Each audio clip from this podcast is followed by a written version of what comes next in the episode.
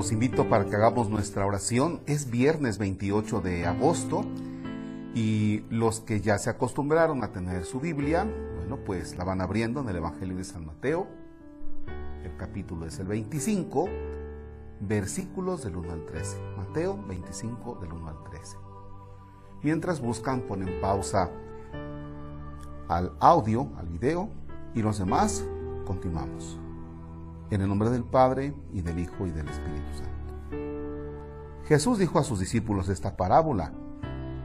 El reino de los cielos es semejante a aquellas diez jóvenes que tomando sus lámparas salieron al encuentro del esposo. Cinco de ellas eran descuidadas y cinco previsoras. Las descuidadas llevaron sus lámparas, pero no llevaron aceite para llenarlas de nuevo. Las previsoras, en cambio, llevaron cada una un frasco de aceite junto con su lámpara. Como el esposo tardaba, les entró sueño a todas y se durmieron. A medianoche se oyó un grito, ya viene el esposo, salgan a su encuentro. Se levantaron entonces todas aquellas jóvenes y se pusieron a preparar sus lámparas, y las descuidadas dijeron a las previsoras, denos un poco de aceite, porque nuestras lámparas se están apagando. Las previsoras contestaron, no, porque no va a alcanzar para ustedes y para nosotras. Vayan mejor a donde lo venden y cómprenlo. Mientras aquellas iban a comprarlos, llegó el esposo y las que estaban listas entraron con él al banquete de bodas y se cerró la puerta. Más tarde llegaron las otras jóvenes y dijeron, Señor, Señor, ábrenos. Pero él le respondió, yo les aseguro que no las conozco. Estén pues preparados porque no saben ni el día ni la hora. Palabra del Señor. Gloria a ti, Señor Jesús. Bien. Si quieres releer el texto, pondrás pausa y si no, continuamos.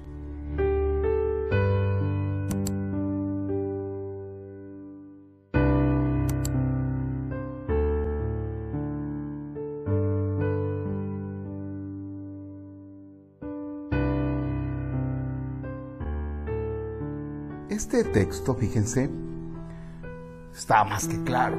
Estén preparados. ¿Y de qué nos habla el Señor? Del prepararnos, estar atentos, no distraídos, de prever nuestro encuentro con Él. Sí, efectivamente, nuestro encuentro con Él. Es duro lo que voy a decir, es muy duro lo que voy a decir. Perdónenme si alguien se siente ofendido. Pero en este tiempo de COVID, en esta pandemia, muchos no tenían en sus planes morir. No es que lo tengas planeado, desde luego, pero hay ciertas posibilidades. Tú dices, y tal persona tiene más posibilidades de morir que, que, este otro joven, que esta señorita. Este tiene más posibilidades.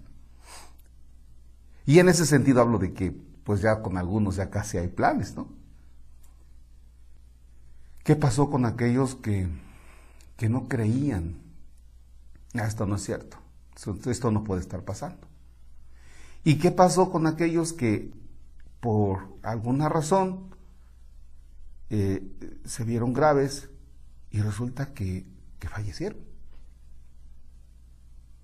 ¿Y tu encuentro con Dios?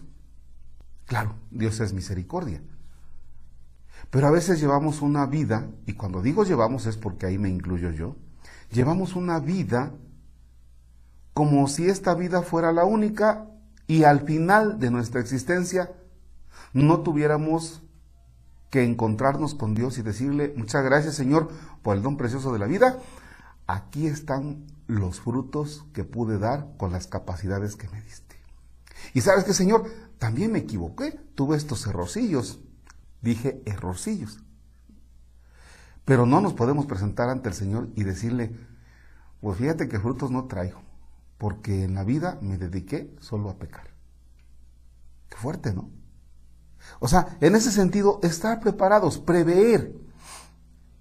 No sabemos nosotros en qué momento tengamos que presentarnos ante el Señor. Y se refiere a eso. ¿Somos previsores? Sí. Compramos un seguro de gastos médicos mayores, compramos un seguro de vida, eh, ahora que ya viene el mes del testamento, bueno, pues este, hacemos nuestro testamento, prevemos una cosa, prevemos otra, prevemos otra. Las señoras prevén si les va a hacer falta aceite, hacen ahora una lista para ir al, al súper, para ir al mercado, para ir a la tiendita, para no estar saliendo. Preveemos, preveemos cómo están las balatas del carro, no sea que vaya a frenar en este viaje que, voy y no las, balatas no, estén bien y me accidente. Preveemos todo, pero no preveemos la vida eterna. Lo digo por mí. ¿Va? Si tú no tienes planeado morir, yo tampoco, ¿eh? Pero, pero nuestra vida es ese proceso en el que nosotros debemos tomar conciencia de nuestro encuentro con Dios. Sin olvidar que Dios es misericordia, pero sí muy atentos en esto, nuestro estilo de vida, porque al final Dios nos va a examinar en el amor.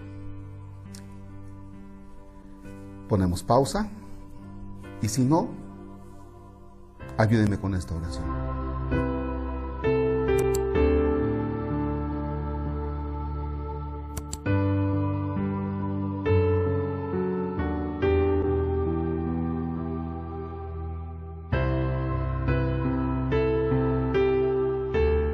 Señor, ayúdame a no proceder en este mundo de manera imprudente. Ayúdame a prever el encuentro contigo. Ayúdame a sentirme como si estuviera frente a ti y poder presentarme con mis manos llenas de frutos buenos y en mi condición humana, sí, con algunos errores, pero no tanto, Señor. Si es que me descubro ahora con algunos pecados, ayúdame a tomar conciencia que debo cambiar, que debo, redireccionar mi vida para que me presente ante ti con un corazón sencillo, pero también previendo, previendo ese encuentro final contigo. Padre nuestro que estás en el cielo, santificado sea tu nombre. Venga a nosotros tu reino. Hágase tu voluntad en la tierra como en el cielo. Danos hoy nuestro pan de cada día, perdona nuestras ofensas como también nosotros perdonamos a los que nos ofenden. No nos dejes caer en tentación y líbranos del mal. El Señor esté con ustedes. La bendición de Dios Todopoderoso, Padre, Hijo y Espíritu Santo, descienda sobre ustedes y permanezca para siempre. Amén. Excelente.